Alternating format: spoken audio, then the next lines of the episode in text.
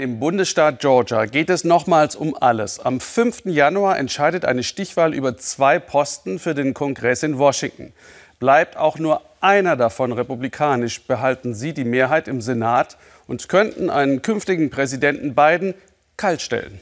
Gewinnen die Demokraten beide, steht es 50 Sitze gegen 50. Und die neue Vizepräsidentin Kamala Harris hätte die Stichstimme für die Demokraten. Claudia Buckenmeier über aufgekratzte Stimmung im lange konservativen Südstaat.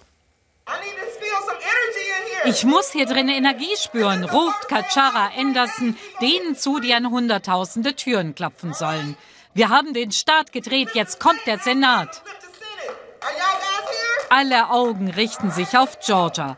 Ihr Heimatstaat war noch nie einer dieser Staaten, in dem mal demokratisch, mal republikanisch gewählt wurde. Das hat sich bei dieser Präsidentschaftswahl geändert.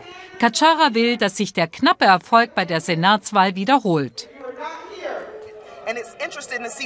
Es ist doch interessant, dieser kleine Staat auf der Landkarte, umringt von republikanischem Rot, ist jetzt demokratisch. Wir spüren die Veränderung. Ich predige meinen Leuten immer wieder, wenn ihr etwas wollt, dann könnt ihr es euch holen. Ihr müsst die Gelegenheit ergreifen. Die Helfer werden eingeschworen. Die richtige Kleidung, Schutz vor Corona-Freundlichkeit. Sie bekommen 15 Dollar die Stunde. Wir wollen doch Geschichte machen, stimmt's? Aber das Geld sei nicht leicht verdient. Das ist Kachara wichtig. Sie weiß, die Demokraten brauchen wieder eine hohe Wahlbeteiligung. Das ist eine sehr wichtige Arbeit, sagt sie. Atlanta verändert sich. Die Stadt wächst. Sie wird jünger, vielfältiger. Ein großes Wählerpotenzial für die Demokraten und ein Dorn im Auge der konservativen Regionen auf dem Land. In Atlanta sind mehr als 50 Prozent der Bevölkerung schwarz. Ihre Stimmen sind wichtig, aber noch immer wird ihnen das Wählen schwer gemacht. Das wollte Stacey Abrams nach ihrer Niederlage bei der Gouverneurswahl vor zwei Jahren nicht länger hinnehmen. Ihre Organisation hat seitdem 800.000 Wähler neu registriert. Rund um das Kapitol von Atlanta demonstrieren auch einen Monat nach der Wahl noch immer mal wieder Menschen, die die Niederlage von Präsident Trump nicht akzeptieren wollen. Alan Keck ist einer von ihnen. Dass er an diesem Tag allein ist, enttäuscht ihn. Eine Menge Trump-Anhänger sind nach dieser Wahl desillusioniert. Trotzdem sollten sie an der Senatswahl teilnehmen. Aber man redet darüber, dass viele es nicht tun werden. Trump sollte nach Georgia kommen und die Truppen sammeln. Wir verschwinden ja nicht, nur weil Biden übernimmt. Viele Organisationen investieren in Georgia, damit Menschen wie Kachara und ihre Mitstreiterin von Tür zu Tür gehen. Sie sollen keine Werbung für eine Seite machen, sondern nur zur Wahl aufrufen. Das Misstrauen, das Trump gegen die Rechtmäßigkeit von Wahlen schürt, scheint manche Republikaner abzuschrecken.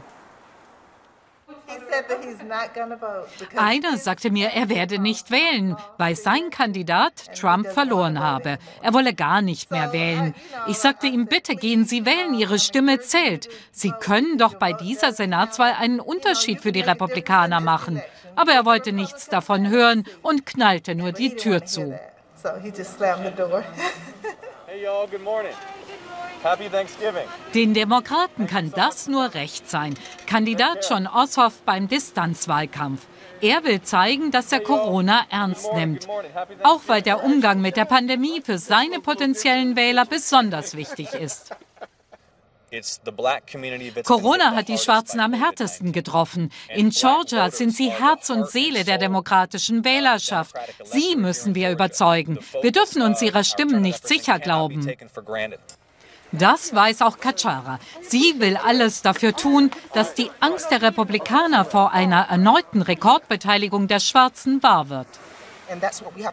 Wir gehen bewusst auf die zu, die oft vergessen wurden, damit sie sich registrieren und verstehen, wie einfach es ist zu wählen. Die Republikaner dagegen müssen ihre Wähler auf dem Land mobilisieren, auch ohne Donald Trump als Zugpferd. Der Betreiber dieses Schießplatzes hofft, dass das gelingt.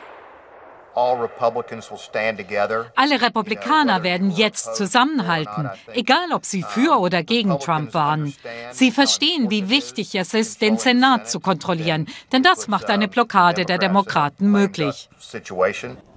Auf Daltons Schießplatz hält der republikanische Kandidat eine Kundgebung ab. Seine Strategie, die Wähler müssten Amerika vor dem Sozialismus retten.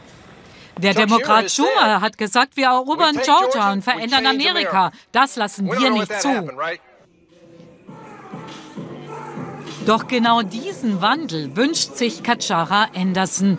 Am Abend gönnt sie sich einen Ausflug zur Rollschuhbahn mit der Familie. Ihr Sohn ist erst zwölf, aber sie hofft, dass er versteht, genau wie andere der jungen Generation, wie wichtig politisches Engagement ist.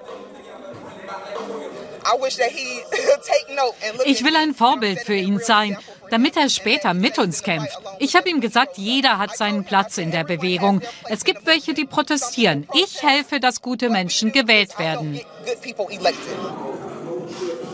Wählen gehen sei das eine, erklärt Kachara. Aber wirkliche Veränderung für die Schwarzen gebe es erst, wenn diese auch vermehrt Ämter übernehmen.